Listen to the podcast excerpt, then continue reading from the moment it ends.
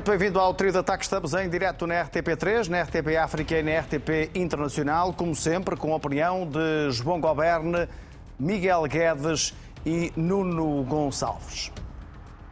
Ontem jogou a seleção nacional, triunfo por 3 a 0 no Estádio da Luz, frente à Bósnia e Herzegovina, mas um encontro marcado eh, pelos assobios a Otávio. É já a segunda vez que acontece em pouco tempo. Um jogador da seleção nacional é assobiado num jogo em casa. É este momento a entrada de Otávio, também de Diogo Jota, e são audíveis os assobios ao jogador da seleção nacional e do Futebol Clube do Porto. Thank you.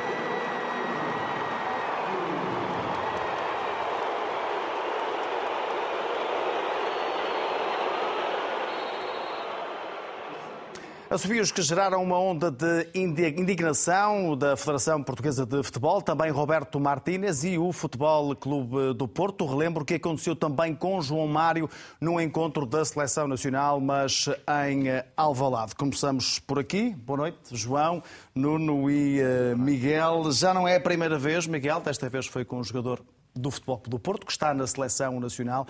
Como diz Roberto Martínez, isto é um sinal de fanatismo, quase de doença? Olá, boa noite. Em primeiro lugar, parece-me que é um sinal de que hum, o futebol português continua a sofrer daquilo que a política também sofre. A política, como arte nobre, sofre de partidarite e o futebol português sofre de clubite. Uhum. E, é um, e é um problema que hum, muitas vezes é uma, é uma solução para o futebol, porque o futebol muitas vezes resolve-se quase nesta ideia de que se pode debater, é uma espécie de união entre os povos desavindos, são as conversas de café, é a rivalidade que é saudável, isto sem os outros não tem piada nenhuma, e tudo isto é verdade. Porém, quando chega um momento em que é evidente que isso tem que ser deixado de lado, as pessoas não conseguem. E as pessoas não conseguem porque eu acho que também estão muito, uh, já muito magoadas de muitos e muitos anos de belicismo, alimentado um pouco por todos nós, uh, e acabamos por, mas sobretudo, obviamente, pela classe dirigente e, e, e, pelos intervenientes no fenómeno desportivo, que não pelos comentadores de, de futebol ou de outro desporto qualquer. Eu julgo que neste momento o que é importante refletir é que uh, não estamos a criar condições para que isto desapareça. Mais do que, mais do que aconteceu, não estamos a criar condições para que isto desapareça uh, de forma alguma. Pode ser que, a partir de agora, as pessoas tenham um segundo pensamento. O que aconteceu com o João Mário foi, foi, foi, foi aborrecido, foi, foi grave. Esta vai, não há vaias piores que outras, mas isto foi de facto um bocadinho uh, monumental e absolutamente desnecessário. É um jogador da seleção, da seleção nacional que certamente estes mesmos espectadores que estavam no estádio, nem todos o fizeram, mas houve sempre mais o ruído do que o silêncio, como é evidente. Houve sempre mais a vaia do que o aplauso, porque é mais ruidoso. A pessoa normalmente, uh, e é um bocadinho como nas redes sociais, e é um bocadinho como em todo lado na vida, as pessoas, quando é para quer dizer mal, carregam mais do que é para dizer bem. É muito difícil chegar e dizerem tu fizeste bem, mas fazer mal é muito fácil e para os jogadores de futebol, e para os treinadores, e para todos que andam na esfera pública, é muito, muito fácil diabolizar e, e demonizar. E estes mesmos espectadores que apuparam Otávio estarão a gritar, não por ele, mas por Portugal, no primeiro gol. O que é preciso perceber é que Otávio é de Portugal. E, portanto, aquela história do, dos bacteriologicamente puros tem que desaparecer aquela história dos jogadores que têm um feitio, uma personalidade que não se coaduna com tudo o que nós achamos que é correto ou incorreto, tem que desaparecer. Porque isso também depois desaparece quando eles mudam de clube. José Mourinho era um vilão. Vai para fora de Portugal, é um belíssimo português, portador e embaixador da bandeira nacional. As coisas são o que são. As pessoas não são boas na sua circunstância, mas as pessoas são boas por natureza. E este Otávio é só, porventura, o melhor jogador do Foco do Porto e um dos melhores jogadores que pisam nesta altura os relevados nacionais. João, sem uh, deixar de querer a tua opinião em relação a este episódio específico, é impossível não nos lembrarmos do episódio que envolveu o João Mário. Tu achas que uh, a renúncia do João Mário também teve alguma ligação uh, àquele episódio que aconteceu na altura em Alvalade? Achas que isso também pode ter influenciado? Boa noite a todos. Não, não acredito.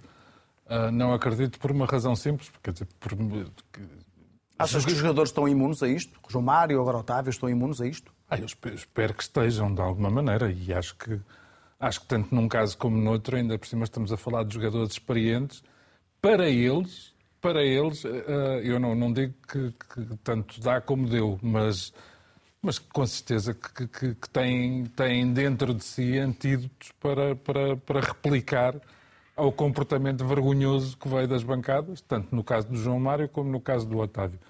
Eu, eu gostava de dizer que subscrevo por inteiro tudo aquilo que o Miguel disse. Uh, gostava de dizer mais, gostava de dizer uh, que lamento profundamente que se tivesse passado aquilo que se passou no estádio do meu clube. Um, acho que o Otávio um, às vezes proporciona comportamentos de rancor ou de ódio, ou seja lá do que for, pelo seu próprio comportamento. Mas que diabo? Ontem era a seleção nacional portuguesa. E como eu não estou disposto a discutir outra vez, e muito bem o Miguel já aflorou o assunto, a história dos bacteriologicamente puros e aquela coisa de de repente nós temos brasileiros a jogar pela seleção portuguesa. Não, o Otávio naturalizou-se português, é uma, é uma coisa que acontece a todos. Tivemos o Francis Albiquelo, temos o, o, o Pedro Pablo Pichardo. Oriol Dongmo. Tivemos o, por aí, a Lee Edson, tivemos, uh, temos temos o PEP, PEP na Seleção Deco, Nacional. Deco. Deco. Vamos lá parar com isso. Quer dizer, é que, é que até do ponto de vista civilizacional e histórico, é, é, dá a ideia que voltamos ao Paleolítico Superior e, e, eu, sinceramente, não estou disponível para isso.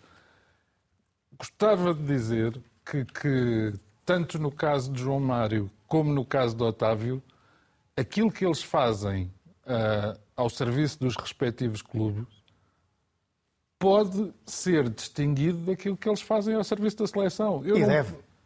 Obviamente. Tem de ser distinguido. Eu não ponho em causa o, o, o, caráter fundamental do João Mário na época do Benfica. O Miguel já disse uh, que, que, pelo menos na opinião dele, o Otávio é provavelmente o jogador mais importante do Futebol Clube do Porto nesta altura. Mas depois há contrassensos, porque aquilo, aquilo, aquilo também tem que ser qualquer coisa com o Otávio. Porque eu ouvi duas ou três ovações generalizadas ao Diogo Costa, que por acaso joga no mesmo clube do Otávio.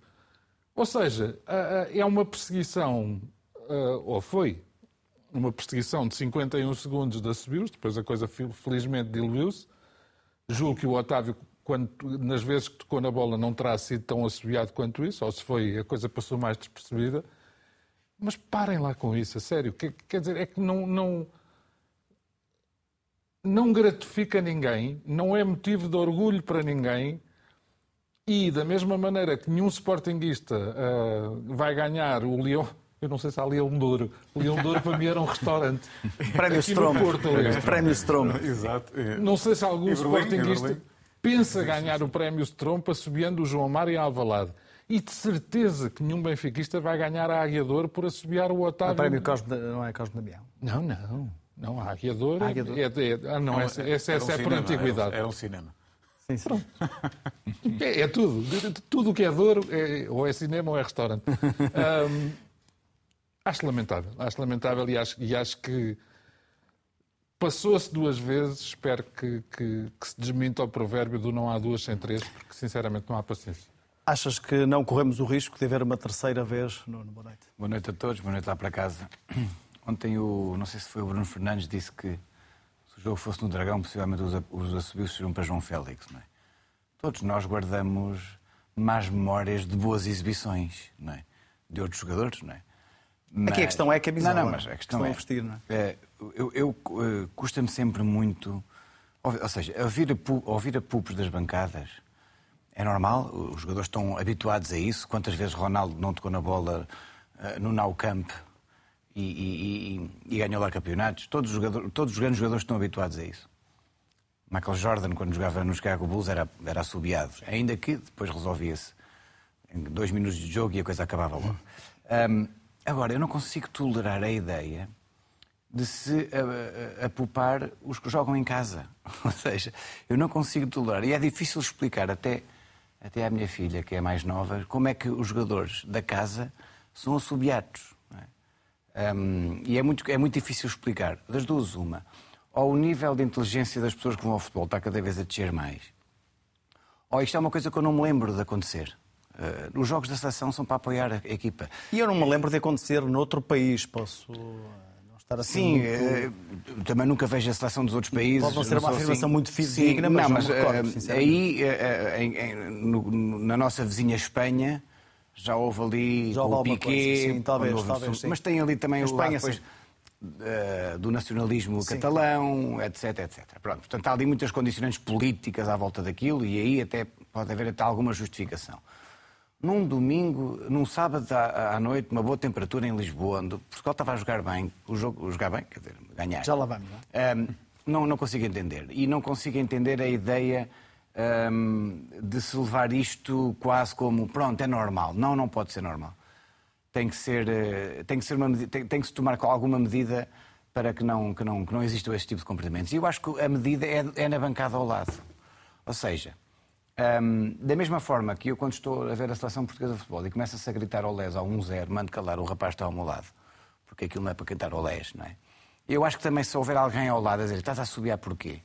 Não, sem problemas, quer dizer, eu acho que este lado de bancada é muito importante, porque hum, eu não consigo pensar noutra ideia de, de, de, de resolver isto. Porque, Sim, não há, não há como legislar. Vamos fazer o seguinte: não, legislar é impossível. É? Também não vamos pôr agora. Criar Qualquer regras. pessoa que é subiada, titular, titular indiscutível. Agora punhamos Otávio, João Mário mais 10.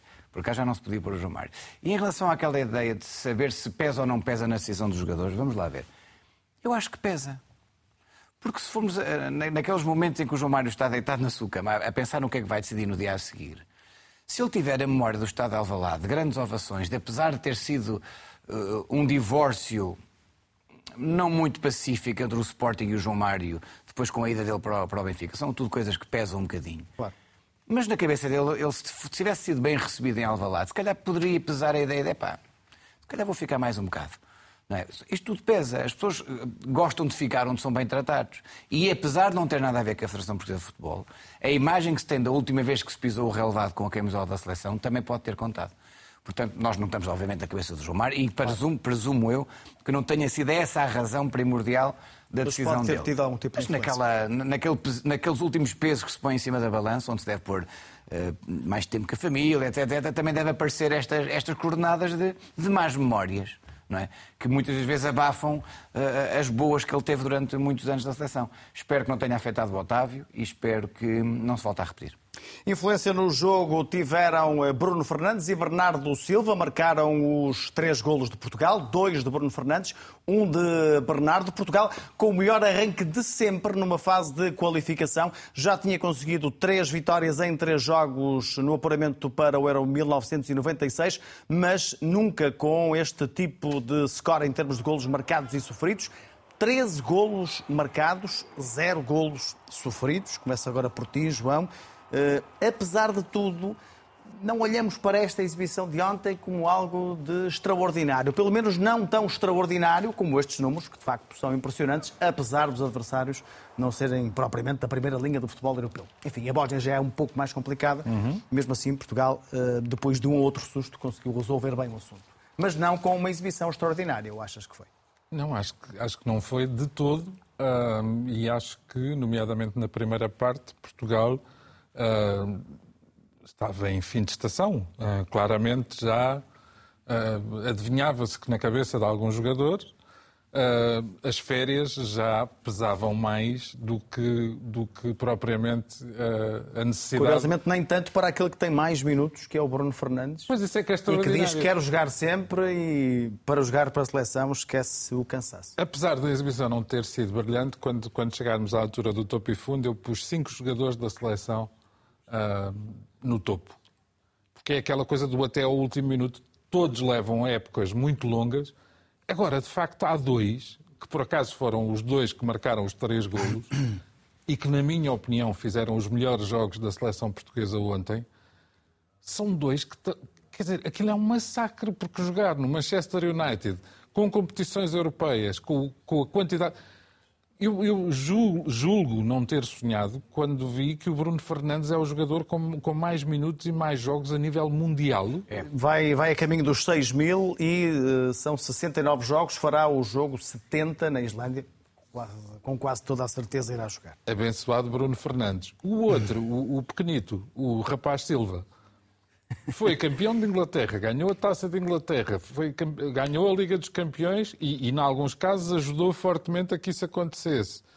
E ontem, enfim, foi substituído, na, na altura entendida necessária pelo, pelo selecionador nacional, e fez outro grande jogo. Daí parte-se para quê? Está bem, é um score impressionante, marcámos muitos golos, temos zero golos sofridos. Epá, mas vamos esperar um bocadinho porque ainda, ainda, ainda vêm as seleções a sério, porque isto até agora. Eu diria todo... que neste grupo a sério talvez a Eslováquia, não é? Eslováquia, sim. Eu não sei, não sei como é que vai ser a Islândia em casa. Ontem o presságio é simpático para Portugal porque a Eslováquia foi lá ganhar. Mas quer dizer, mas pelo menos espero que, que, que na Islândia, uh, tendo em conta que é o último compromisso mesmo, Sim, antes mesmo. de poderem ir para a praia ou para a piscina, ou para os resorts, ou lá para onde é que vão os jogadores, que a coisa uh, ainda não esteja completamente desmobilizada. No meio disto tudo, devo dizer, e até por, até por reparos que fiz aqui em tempos passados, que me parece que o Cristiano Ronaldo fez uma das exibições mais simpáticas pela seleção portuguesa que fez nos últimos tempos. Ele faz um grande passe para uma grande oportunidade que o Diogo Jota não conseguiu converter. Sim, e o, o, e o primeiro gol, não é? O primeiro gol. Sim, é verdade. O primeiro gol é uma coisa extraordinária, porque é Diogo, Diogo Costa, Rafael Guerreiro, Cristiano Ronaldo, que leva uma, uma bela de uma sarrafada, põe a bola no Bruno Fernandes e de repente há o Bernardo Silva sozinho lá à frente com um passe magistral. Já agora, sim, sim, diz, diz. Já agora o Ronaldo que vai, em princípio, chegar aos 200 jogos pela Seleção Nacional em Reykjavik. Pois, aí é que eu não tenho a certeza, porque. Uh, vamos lá ver. Não tens a certeza que ele joga? Não tenho a certeza que ele joga, porque, porque se um dos lugares aparentemente está reservado para o Rafael Leão, uh, que não entrou ontem, estou a citar o selecionador, porque o jogo ele não, não pedia. Ele não reservou.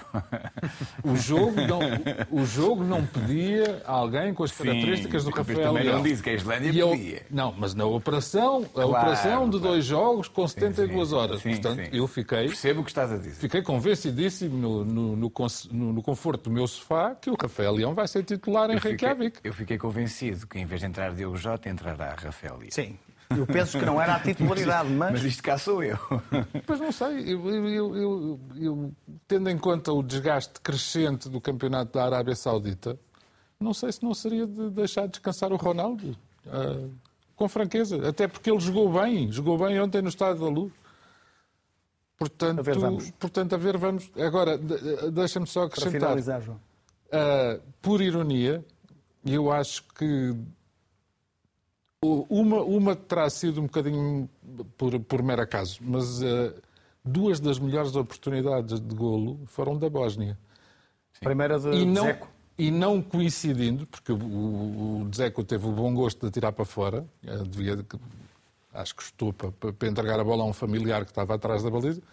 Em dois dos casos, houve um rapaz que foi lá buscar as bolinhas quando, uh, foi preciso. quando foi preciso. Não, pode não ter feito mais nada no jogo. Por acaso até fez, porque joga bem com os pés e não sei o quê. Agora, o Diogo Costa, cinco estrelas. Aquilo é que é...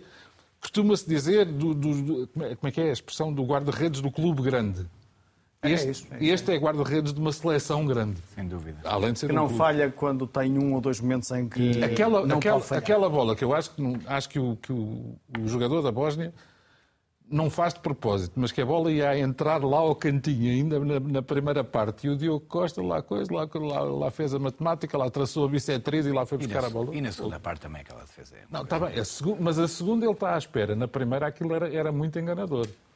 E foi bela exibição. Apesar de vencer por 3 a 0, Roberto Martínez disse que há muita coisa para melhorar. O que é que achas Sim, eh, que dizer, Portugal tem ainda de melhorar e pode que... melhorar? É, As datas. Eh, eu hoje estava, eu hoje estava, eh, consoante as datas, exatamente. As circunstâncias não são favoráveis. Eu, na semana passada, pus no meu fundo este calendário.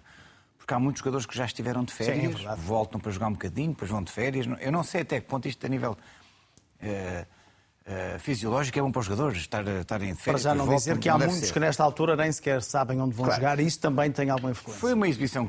Foi uma, eu acho que eu hoje estava a ler as, as críticas dos jornais e foi, foi tudo corrida três estrelas, não é? Um, Mas faz lembrar, a equipa de ontem faz lembrar aqueles hotéis de três estrelas que têm um bom pequeno almoço e são limpinhos, não é? Pronto, correu, correu bem, ganhamos. Quer dizer, ou seja, quando ligamos a um amigo meu, O "Epá, lençol estava bem tu já estiveste naquele hotel, já é um três estrelas, mas é um bom três estrelas. Portugal ontem teve Serve, uma boa é? equipa de três estrelas, ou seja, Serve assim. ganhámos 3-0. Tivemos efetivamente aquela primeira parte, alguns sobressaltos, que vão ser normais, quer dizer, uma equipa tem que estar preparada para isso. Ahm, mas se nós formos a ver, a recuar estes 29 anos, já não aconteceu isto há muito tempo. Três, três triunfos nas três primeiras. Com estes números nunca Com estes números nunca. Depois fomos a ver os números do próprio Roberto Martínez, então ainda ficamos um bocadinho mais convencidos, porque dos jogos que ele fez para, para apuramentos de campeonato europeus, tem 13 jogos, 13 vitórias, 53 gols marcados e 3 gols sofridos. E se formos a ver os últimos apuramentos de Portugal, 2000 e- 2016 perdemos no primeiro jogo, 2018 perdemos o primeiro jogo, 2020 empatámos os dois primeiros, 2022 empatámos os dois primeiros.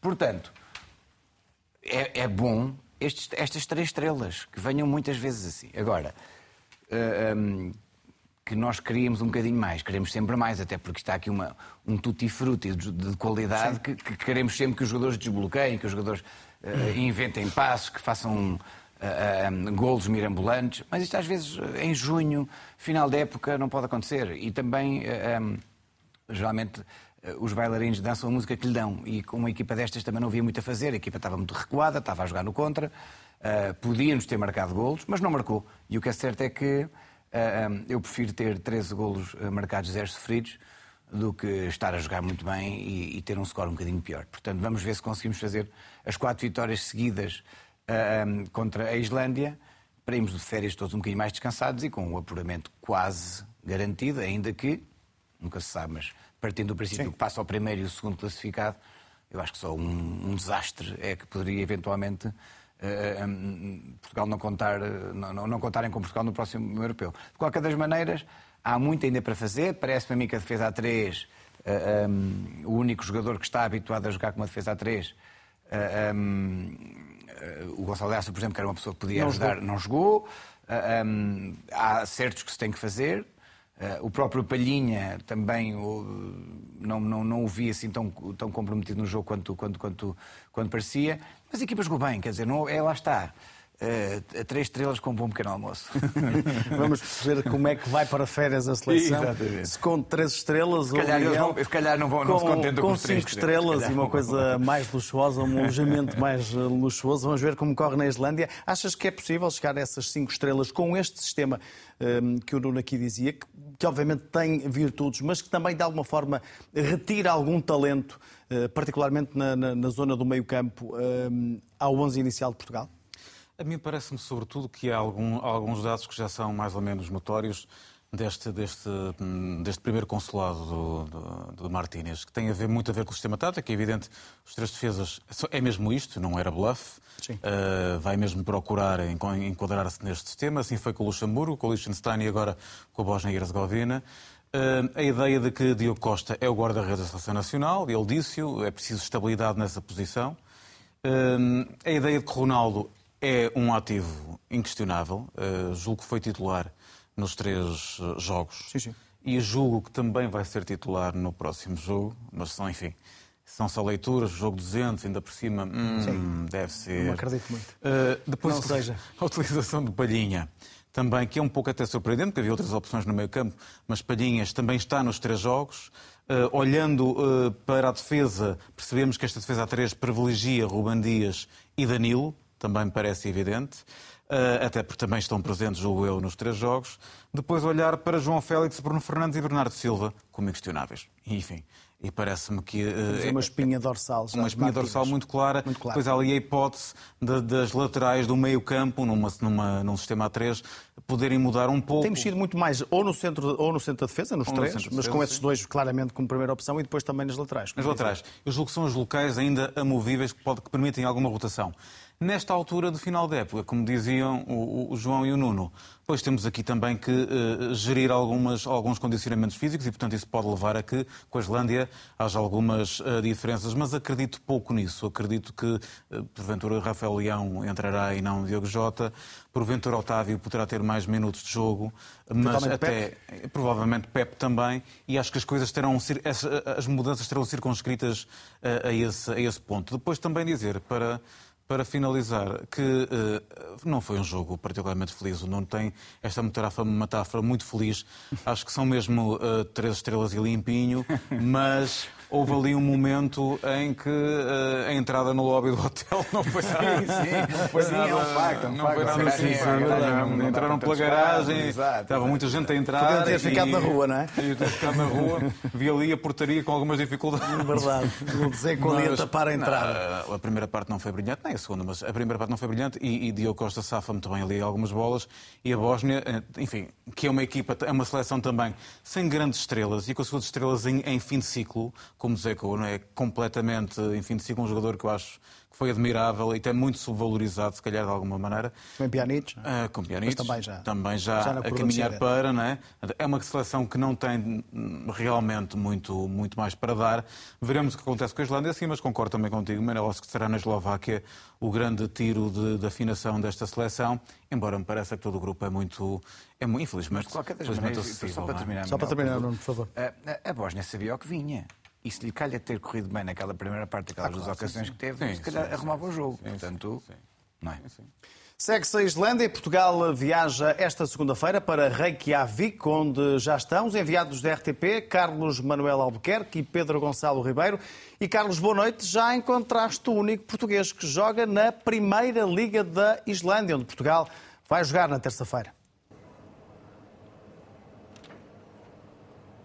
Boa noite, Manuel. Eh, estamos na contagem decrescente para o Islândia-Portugal e é bom recordar que vai ser apenas a segunda vez na história que a seleção nacional portuguesa joga em Reykjavik. A primeira foi já há 13 anos, com uma vitória na qualificação para o Europeu de 2012 por três bolas a uma. Ora, eh, esta terça-feira Portugal volta a jogar aqui em Reykjavik, naquele que poderá ser eh, seguramente o jogo 200 de Cristiano Ronaldo, capitão da seleção portuguesa. Outro português que joga aqui em Reykjavik, mas está a fazer aqui a carreira, é Tiago Fernandes, 28 anos, médio ofensivo de uma das melhores equipas do futebol islandês. Muito boa noite, Tiago. Eh, agora com Portugal a jogar aqui eh, perante uma seleção que acabou de estrear um novo selecionador, quais são as principais dificuldades que Portugal pode vir a encontrar frente a esta nova Islândia de Aneide? Uh, boa noite. Uh, eu acho que as principais dificuldades que Portugal pode encontrar vão ser as bolas paradas, uh, os contra-ataques e, e, penso, que, penso que é isso. Que ideias novas é que este selecionador trouxe? Eu penso, eu penso que,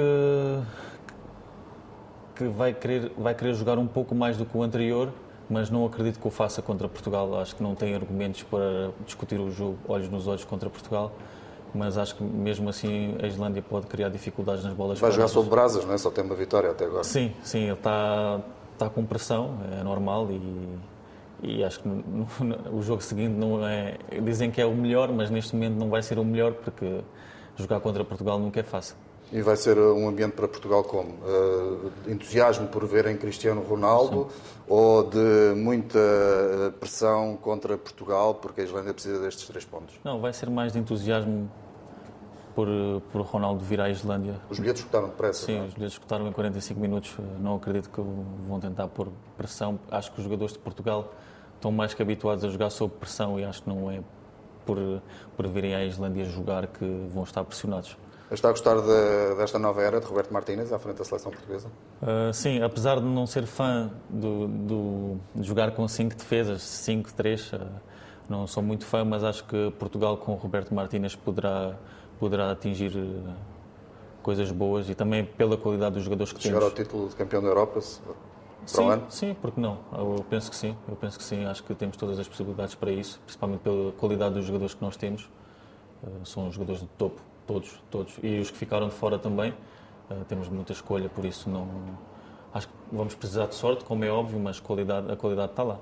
Apresente-se para os nossos telespectadores da RTP3 e do trio de ataque. Uh, Tiago Fernandes, 28 anos, Fram, o que é que o trouxe à Islândia? Uh, Rapidamente. Foi a oportunidade que apareceu no momento, estava em Portugal e decidi aceitar, sem, sem olhar para trás. E aqui e estou feliz eu. aqui? Não, sou muito feliz aqui, sou muito feliz e gosto bastante de estar aqui. Felicidades para a carreira, Tiago. Obrigado. Muito obrigado. obrigado. Foi aqui também o testemunho de, então de Tiago Fernandes, um português que está há quatro temporadas no Fram, uma das melhores equipas do campeonato islandês. Mas as nossas atenções vão estar naturalmente agora viradas é para esse jogo terça-feira aqui em Reykjavik, 19 horas e 45 minutos, transmissão RTP, menos uma hora em Reykjavik, mas eh, apesar de ser quase noite, não vai estar de noite, porque estamos eh, no verão aqui na Islândia e, portanto, eh, vamos ter uma luminosidade crepuscular estranha para os portugueses, natural para os islandeses, mas vai ser também por isso um jogo interessante de acompanhar. Um jogo que poderá levar Portugal à sua quarta vitória consecutiva nesta fase de qualificação para o Euro 2024. Manuel. Portugal parte amanhã para Reykjavik. Digo-lhe agora que Luís Henrique vai ser o próximo treinador do Paris Saint-Germain. A hipótese de Sérgio Conceição está assim afastada, porque o escolhido foi o ex-selecionador de Espanha. Foi uma notícia avançada pela equipe que a RTP já conseguiu eh, confirmar. O PSG está mesmo a finalizar os detalhes do acordo com o técnico de 53 anos, que espera apresentar oficialmente já nos próximos dias. Além da seleção espanhola, Luís Henrique já passou pelo Barcelona, Celta Celta e Roma. Foi campeão do mundo de clubes, venceu a Supertaça Europeia e uma Liga dos Campeões. Somou ainda uh, seis títulos em Espanha. O final desta semana ficou marcado por algumas declarações de Pinto da Costa. Uma declara defesa de Fernando Gomes, administrador da SAD, outra um pouco mais enigmática, mas em que reafirma o compromisso com o Futebol Clube do Porto. A vida das sociedades tem altos e baixos. Quando tem altos, é fácil estar dentro do barco. Quando possa ter baixos, é difícil estar dentro do barco. Mas no Futebol Clube do Porto, porque não há ratos, ninguém foge, estaremos sempre todos unidos. E eu, como presidente do Futebol Clube do Porto, estarei sempre à frente do LEM. Se tiver um, um colaborador que tenha a minha confiança, porque as redes sociais digam mal dele ou os jornais digam mal dele, não lhe vou retirar a confiança porque a opinião pública é contra. Não, vão comigo, vão no projeto até ao fim.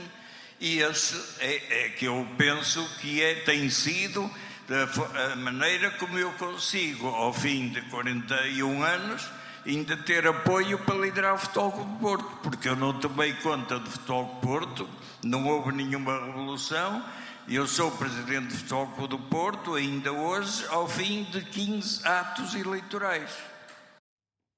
Dois momentos de declarações de Pinto da Costa. Há também a questão de Sérgio Conceição para olharmos, Miguel, mas começo por te perguntar se estas declarações, particularmente a primeira, se de alguma forma indica que Pinto da Costa está no Porto para, para continuar, se há aqui uma espécie de lançamento de uma recandidatura. Eu julgo sinceramente que sim. Eu acho que e não é um anúncio de uma candidatura, eh, mas é uma espécie de anúncio de pré-candidatura Parece-me evidente que, que, o Presidente Pinto Costa quererá, quererá continuar.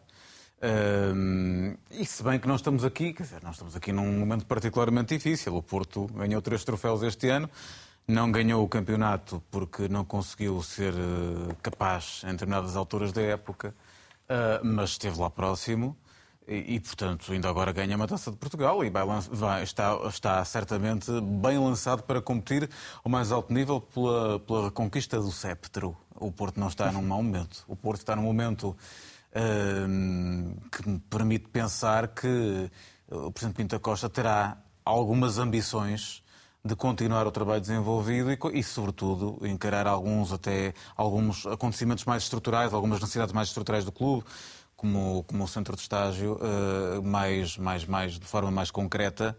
Sim, eu julgo que o Presidente Vitor Costa vai ser candidato, parece-me parece evidente. Já te pergunto sobre Sérgio Conceição, queria a opinião rápida do João e do, e do Nuno, também em relação a estas declarações, se ficas, Nuno e João, com parece, a mesma ideia. Parece-me que é óbvio, assegurar quem está ao lado dele, nesta altura... Há ali uma defesa sem dizer o nome de Fernando Gomes? Nesta altura do campeonato não, não, não convém um, por mais lenha na fogueira. Falou-se muito na semana passada das declarações e nós debatemos-las aqui exaustivamente. Portanto, agora convinha acalmar um bocadinho os ânimos e, e, e diz ao que vai. Ou seja, quem está com ele, está com ele até ao fim. João, quer continuar? Pinta Costa, parece-te claro? Eu, eu acho, acho, estranho é que o Miguel ainda não tenha recebido um telefonema a, a ser convidado para a Comissão de Honra da recandidatura, porque isto parece-me mais ou menos óbvio, não é? É uma espécie de pré-campanha? Não precisa. Vamos, vamos, vamos, vamos ser absolutamente honestos. Ou há um adversário finalmente forte, e, e há um nome de que se fala, não, não vamos estar aqui a. O André Vilas Boas. André Vilas Achas que avançará se Pinto Costa avançar? Não, tá, estás-me a fazer a pergunta do, do, milhão de euros, porque eu não, eu não conheço André Vilas Boas. Ele manifestou essa disponibilidade, essa vontade, esse espírito de missão até. Agora, as conjunturas vão mudando. Eu não, não, não, sei o que é que passa na cabeça dele agora. Relativamente ao resto, eu só espero que no próximo relatório e contas do Futebol Clube do Porto apareça lá uh, o itemzinho relativo à verba da desratização.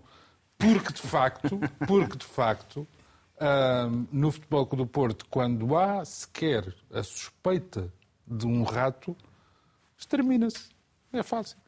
Portanto, as empresas uh, responsáveis devem ser, como é que se diz agora, parabenizadas pelo facto de não haver ratos no Futebol. Quanto ao resto, e agora falando mais a sério, acho que fica bem a um presidente de um clube uh, sair em defesa daqueles que ele escolheu.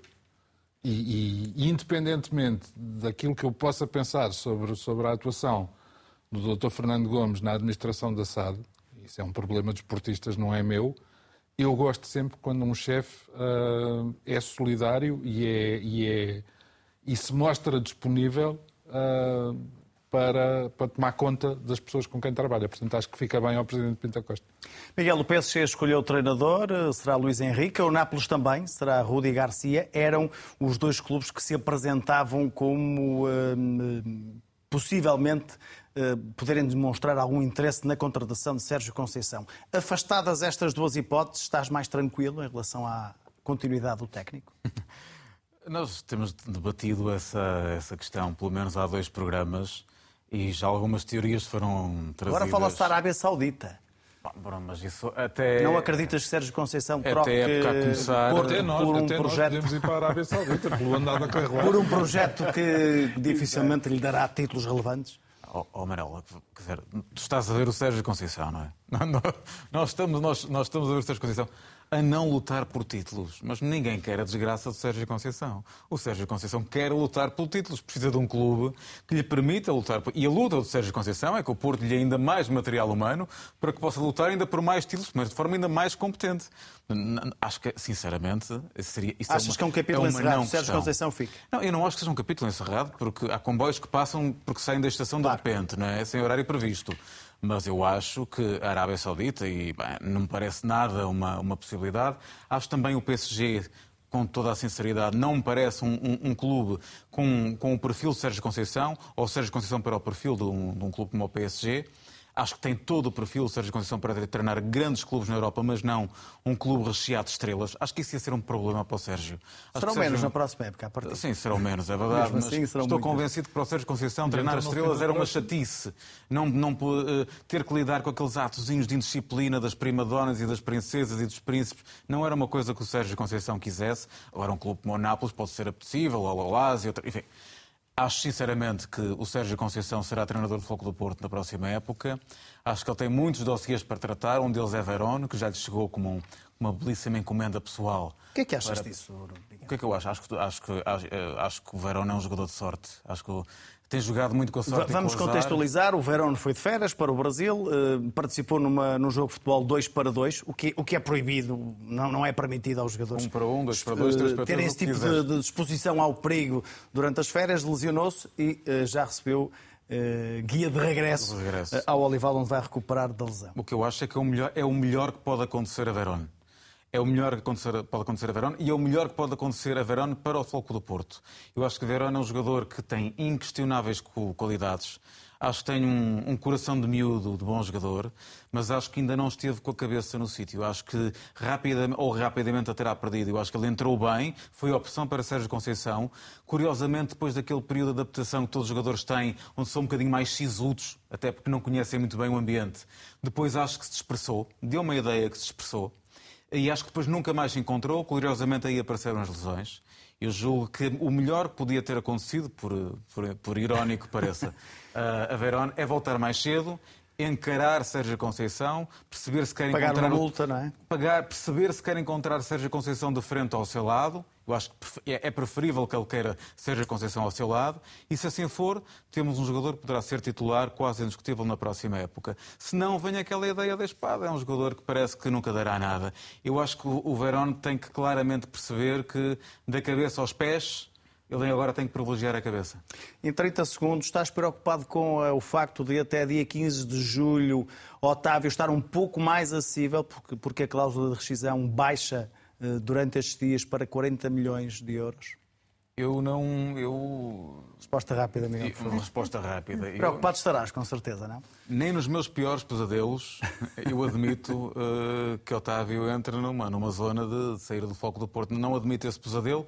Acho que estes assobios, até quando ouvi os assobios no, no Estado da Luz, eu pensei, isto ainda vai chamar mais a atenção sobre o, sobre o nosso Otávio. Deixem-no tranquilo. Está bem assim. O Otávio é fundamental no Floco do Porto da próxima época. Estamos aqui hoje a falar do Porto muito de possíveis eh, saídas, possíveis recandidaturas, eh, novamente para, para intervenções rápidas. João eh, e Nuno, achas que Sérgio Conceição fica no Porto? Este, este desfecho no PSG e no Nápoles afastam essas hipóteses? Sim, sim. E afastam talvez todas as outras que apesar poderiam Miguel, interessar? Apesar do Miguel ter, ter razão, que, que, há certos comboios que são, que são apetecíveis, eu, enquanto espectador de futebol, ia adorar ver o Sérgio Conceição no Paris Saint-Germain. Quer dizer, uh, Uh, depois daquele balneário ter sido um verdadeiro cemitério de, de, de, de treinadores, acho que seja Conceição ia finalmente por aquilo tudo na ordem. Mas, mas fico contente que ele fique no Porto, porque é sinal que depois a Liga Portuguesa vai ter mais competitividade e, e eu gosto mais de jogar com o Porto quando tem Sérgio Conceição, porque a equipa é melhor. Por isso. João. Olha, eu, eu ao contrário do, do, dos meus dois parceiros, eu, eu, diria que Sérgio Conceição talvez fosse o treinador ideal para, para o Paris Saint-Germain. Uh, não, não tanto uh, pela dimensão futebolística, mas eu lembro-me, numa altura em que eram titulares indiscutíveis do Futebol Clube do Porto, o Uribe, o Marchesine e mais não sei quem, que houve uma festita. Uma festinha? Uma festinha. e eles foram, acabaram a festinha, nem para o banco foram. E eu gostava que isso acontecesse a alguns jogadores que... Casilhas que... chegou a ir para o banco, com Sérgio Conceição. Sim, foi. Houve a questão com Danilo, no estágio no Algarve, se bem nos lembramos. Portanto, em matéria de disciplina, Sérgio Conceição talvez fosse o rapaz certo, uh, rapaz, com todo o respeito, para chegar lá e explicar ao Neymar e ao Mbappé e àquela rapaziada que... Ao Messi já não seria preciso. Ao Messi já não seria preciso, ao Neymar parece que também não. É mais um que se diz que vai para a Arábia Saudita fazer companhia ao Ruben Neves, que esse é que me espantou. Um, Agora, uh, estou um bocadinho como o Nuno. Uh, não, para já, não gosto de meter o, meter o bodelho uh, em, numa casa que não é minha. E depois, eu quero voltar a ser campeão com o Sérgio Conceição no Porto. Portanto, bem-vindo, Sérgio, fica, vai em frente. Quanto ao Verón, só há uma coisa que me faz confusão. Eu, quando chego às férias, a primeira coisa que faço é desligar das minhas atividades profissionais, ou tentar e, e pensar noutras coisas e ver então e o rapaz vai para o Brasil jogar futebol? Não havia mais nada para fazer, não havia desportos aquáticos. Para o relevado sintético é muito mau estado e, e que provocou uma lesão. É para qualquer coisa, mas quer dizer, ele, windsurf, não. É, é, é que exemplo, não lesiona um tanto. Um torneio de dois para dois, num relevado em mau estado, Sim. que para mim é, é as traseiras de um bar qualquer, não é? Uma coisa qualquer assim Vamos olhar café. para o Sporting, vamos Exato. recuperar declarações de Frederico é. Varandas, que diz que o Garta ainda é jogador do clube de Alvalade. O Manuel Ugarte é jogador do Sporting. Uh, o Manuel Ugarte, hoje, perguntar a opinião, apresenta o Sporting. Eu diria que tem 95% de hipóteses de sair do Sporting uh, para um dos grandes, para dois grandes clubes europeus. Há outro clube que está na disposição de dar exatamente este valor, por isso eu acho que dificilmente o Manuel Ugarte vai ficar no Sporting mas não lhe posso dizer que seja o Paris Saint-Germain. Não vamos vender mais nenhum jogador que nós consideramos nuclear. Nenhum jogador vai ser negociável pelo Sporting. Ou seja, o Sporting que fez o planeamento que fez, uh, tínhamos a, a, obrigação de vender o que tínhamos que vender. A partir de agora, quem quiser o Sporting, o Sporting não negocia. É bater a cláusula. Bater a cláusula significa aquele valor. Não está fechado, diz Nuno Gonçalves, mas estás preparado para ver o Garte sair, possivelmente mesmo para o PSG? Uh, ah, sim, aliás, Frederico Varandas disse no início que não estava fechado, mas depois lá pelo meio já se descaiu e já disse que, que está 95% fechado com o PSG. Ele fala ali de alguns trâmites que têm que ser pagos por alguém. Uh, Lá para julho teremos notícias. Ele próprio diz isso. Ele próprio diz isso, que só a partir de julho é que, é que, é que interessa vender para, para, para, para, hum, para entrar nas contas do próximo ano. Bem, eu gostei da entrevista de Frederico Fernandes. Devo dizer que, que hum, foi possivelmente dos momentos de comunicação onde ele estava mais calmo, mais tranquilo, onde explicou melhor uh, as ideias, explicou ao que vinha e não fugiu das perguntas. Não foram perguntas preguiçosas tampouco. Era, acho, acho que foram, foram, foram, foi uma entrevista bem conduzida.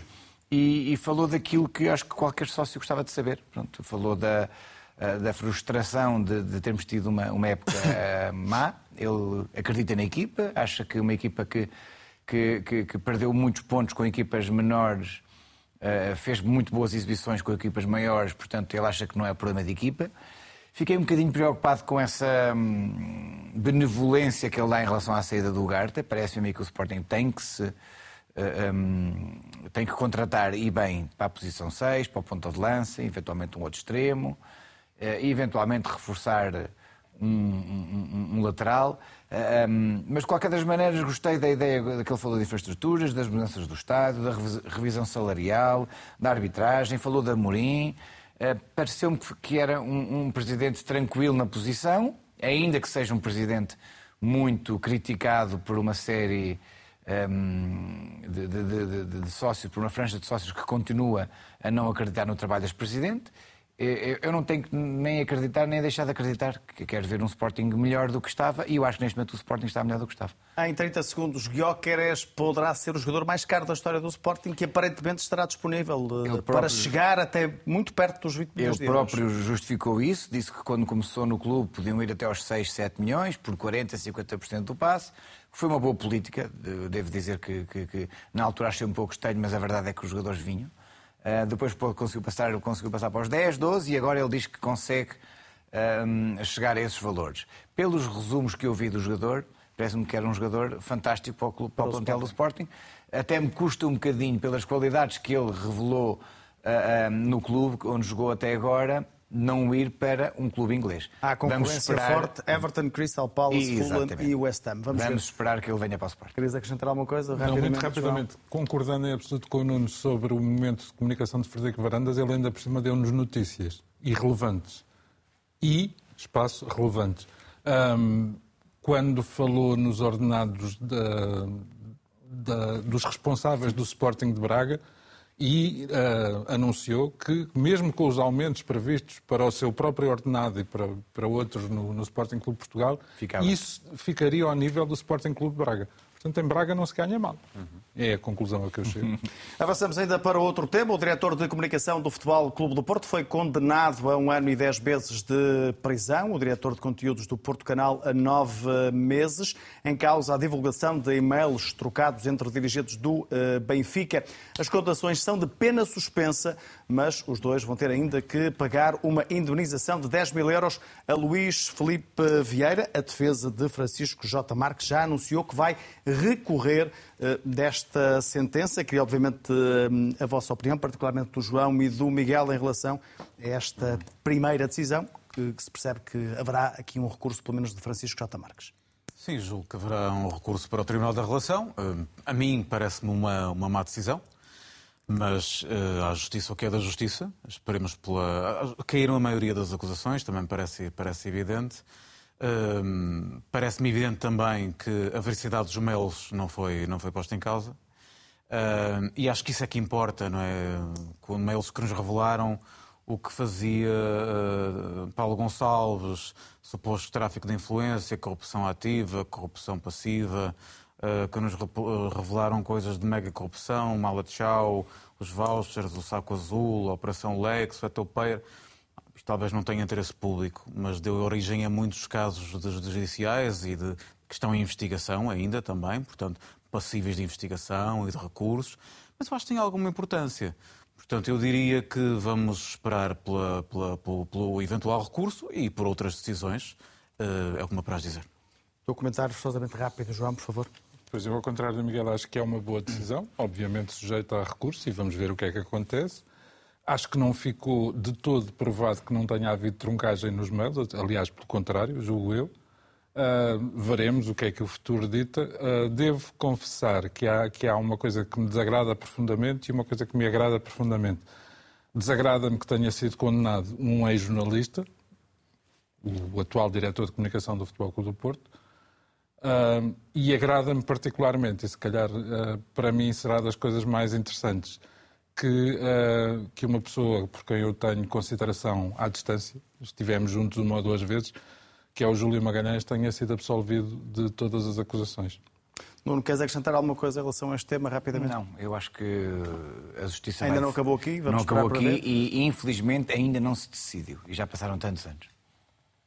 Vamos ainda olhar para o uh, Benfica. Roger Schmidt admite ainda poder perder mais um jovem jogador, falando de Enzo Fernandes, mas desta semana sobram também declarações de Rui Costa em relação uh, à centralização dos direitos televisivos, dizendo, ou terá dito na Assembleia Geral do Clube, João Rui Costa, que, uh, se, que o Benfica não irá cumprir nenhuma lei se se sentir prejudicado. Como é que analisas estas declarações?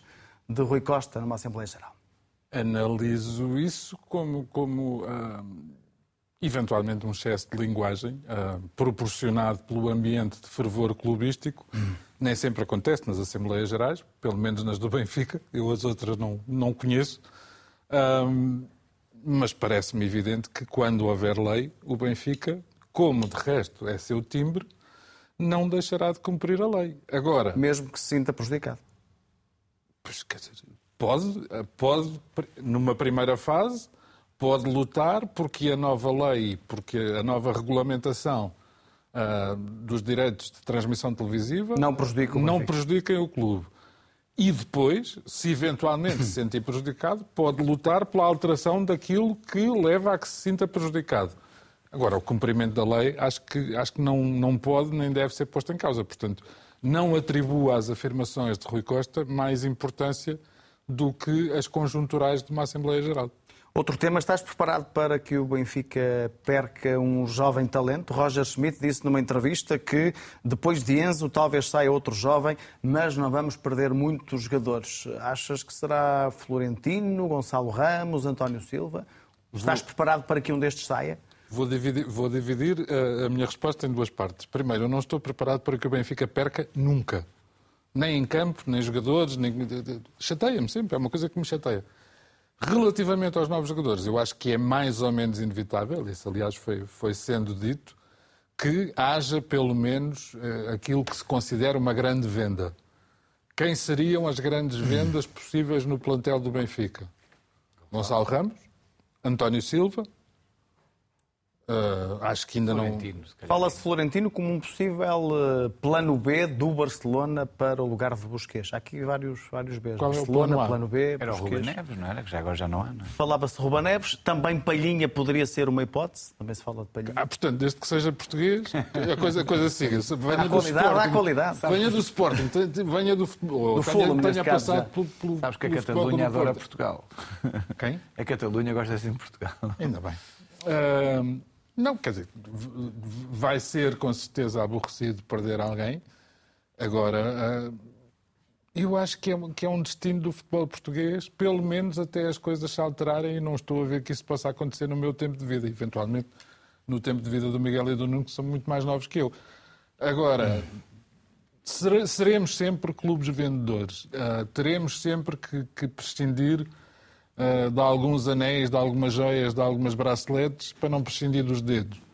E, portanto, uh, aquilo que me parece é que, relativamente a algum tempo atrás, e não muito tempo, as vendas serão com certeza mais acauteladas no sentido de não haver prejuízo desportivo. Ou seja, foi das declarações que eu mais gostei de Rui Costa, e aí acho que não foi um excesso de linguagem, uh, até hoje, desde que é presidente, foi dizer que, uh, enquanto for presidente, privilegiará o campo desportivo e não o campo financeiro. E isso dá-me confiança. Vamos a topo e fundo. Começo por ti, Miguel. Bem, no topo, o Otávio. Otávio porque... Já aqui falamos muito dele. Já falamos muito dele. E é o mesmo jogador, o mesmo jogador que joga no Futebol do Porto, o mesmo jogador que joga na Seleção Nacional, é exatamente o mesmo jogador, não me parece, mas é um jogador absolutamente excepcional, uh, com, com sangue luso-brasileiro, Uh, e, e um, um, um, extraordinário jogador de bola que espero que agora esfrie um pouco durante as férias e que volte, como habitualmente, com a cabeça quente. Tens, tens que e no reconhecer fundo... que a cor da camisola da Seleção Nacional lhe fica muito melhor do que, do que eu. no fundo, no fundo. Inferno. Uh, no fundo, no fundo uh, o falecimento hoje do é Manuel do Laço 75 anos, 75 anos, um icónico e carismático adepto do Boa Vista, porventura o sócio número 14 do Boa Vista. Uh, e, enfim, como é este é o último trio da temporada, é uma homenagem aos adeptos para quem ama futebol. Verdade. E o Manuel Lasso gostava muito, gostava muito do seu Boa Vista e gostava muito de futebol. Alguém muito simpático, teve o gosto de conhecer. ao Boa Vista, à sua família, aos seus amigos. Subscrevo e fazem-nos falta estas figuras. Sem Quando desapareceu aquela senhora todos. que ia sempre aos Jogos de Braga, também me fez essa impressão. Enfim. Nuno, vamos ao teu topo e fundo. Bem, no meu, no meu topo pus eh, Bruno Fernandes. Bruno é líder, é, é elite, fica-lhe muito bem. É um jogador que, que, que, mesmo antes, durante e depois do jogo sabe falar, sabe estar, uh, sabe confrontar as perguntas, não se, não se foge, não se foge nunca a uma resposta e o cansaço é coisa para depois. Já falámos aqui. No fundo. No meu fundo, assobiar os nossos, que já falámos também no início, é uma coisa que eu não consigo perceber como é que nós dizemos mal de quem uh, joga por nós. É uma coisa que eu não consigo entender e nunca vou entender. Estamos no último minuto do trio desta época. João, topo e fundo. Topo. Uh, estão cinco, uh, acho que são os mais representativos do jogo de ontem. Bruno Fernandes, Bernardo Silva, Danilo, que fez um jogo soberbo, uh, Ruben Dias e António Silva, e pus estes três porque, porque tenho que dar a mão à palmatória e, e, perceber que, eventualmente, o sistema de três centrais vai mesmo funcionar em Portugal. No fundo, além de, de acompanhar uh, a repulsa por aquilo que se passou com o Otávio, está ali um senhor que se chama Mário Costa. Eu li esta, esta semana uma, uma crónica muito bem feita uh, que lhe chama Um Homem Sem Biografia.